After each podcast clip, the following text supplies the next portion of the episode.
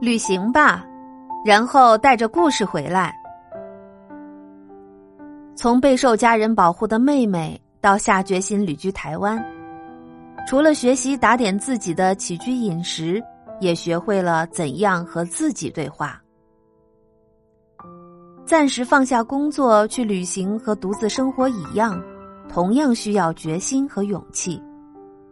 不要害怕跳出舒适圈儿。现在我有非常丰富的经验，那是大多数人所没有的。要不是背井离乡来到台湾，我有的只是和香港的家人一样，在父母的保护下继续当一朵温室的小花儿。那样，我就不会知道，就算脱离了父母的保护和照顾，我依然可以活得好好的，甚至。比依附在父母之下更加的强韧。我可以什么也不怕，能对付很多别人不能想象的事儿。很多事情在你没有经历的时候，会把它想得很可怕。可是你经历了，就什么都不怕了，真的不怕了。然后你就知道，一个人是可以非常坚强的。比你想象的要坚强的多。每个人都曾经历世间百态，也许你从高处跌入深谷，也许你正经历风雨，又或许生活的压力已经让你疲惫不堪。但是，请你一定不要一蹶不振。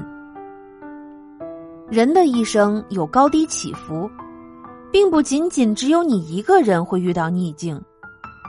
只要咬紧牙关，迎面而上，努力做到坚强而不愿世俗，敢于逆境而上的人，洗尽铅华，命运终究会对你有所眷顾。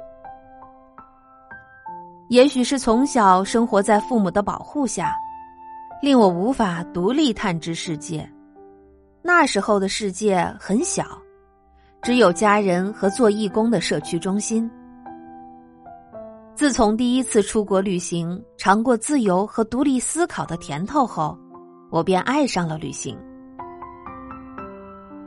旅行让你接触从前没有接触过的世界，当你愿意细心观察在地的人文，慢慢变得更接地气。虽然世界很恐怖，但正是因为知道世界的丑恶在哪里，我们才懂得如何去防范。如何保护自己？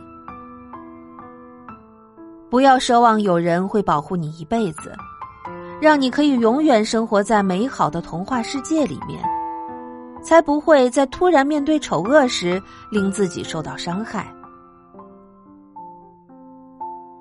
舒适圈就像一个美丽的泡沫，人们惊艳于泡沫的美丽，却没有看到破灭的危险。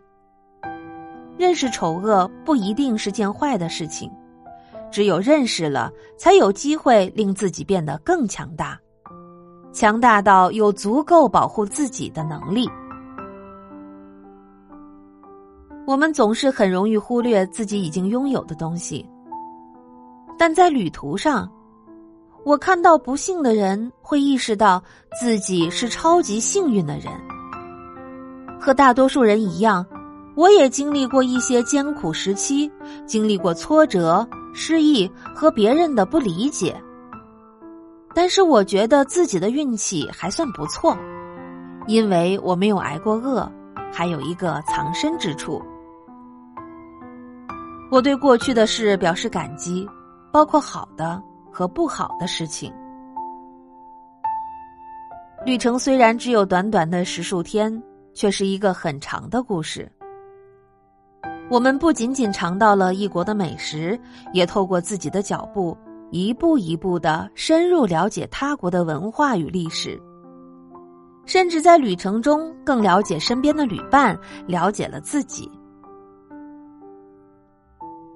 旅行结束后，我和某某开始梳理旅程。我发现，长大不是为了要改变原本的自己，而是更靠近自己。长大后的你发现，你就是你，你还是那样。长大并不会让你变成你想成为的那个人，而是让你自己更接近心目中的自己。长大的过程，就好像认识和同整自己。这是一本关于旅行、关于友谊、关于成长的书。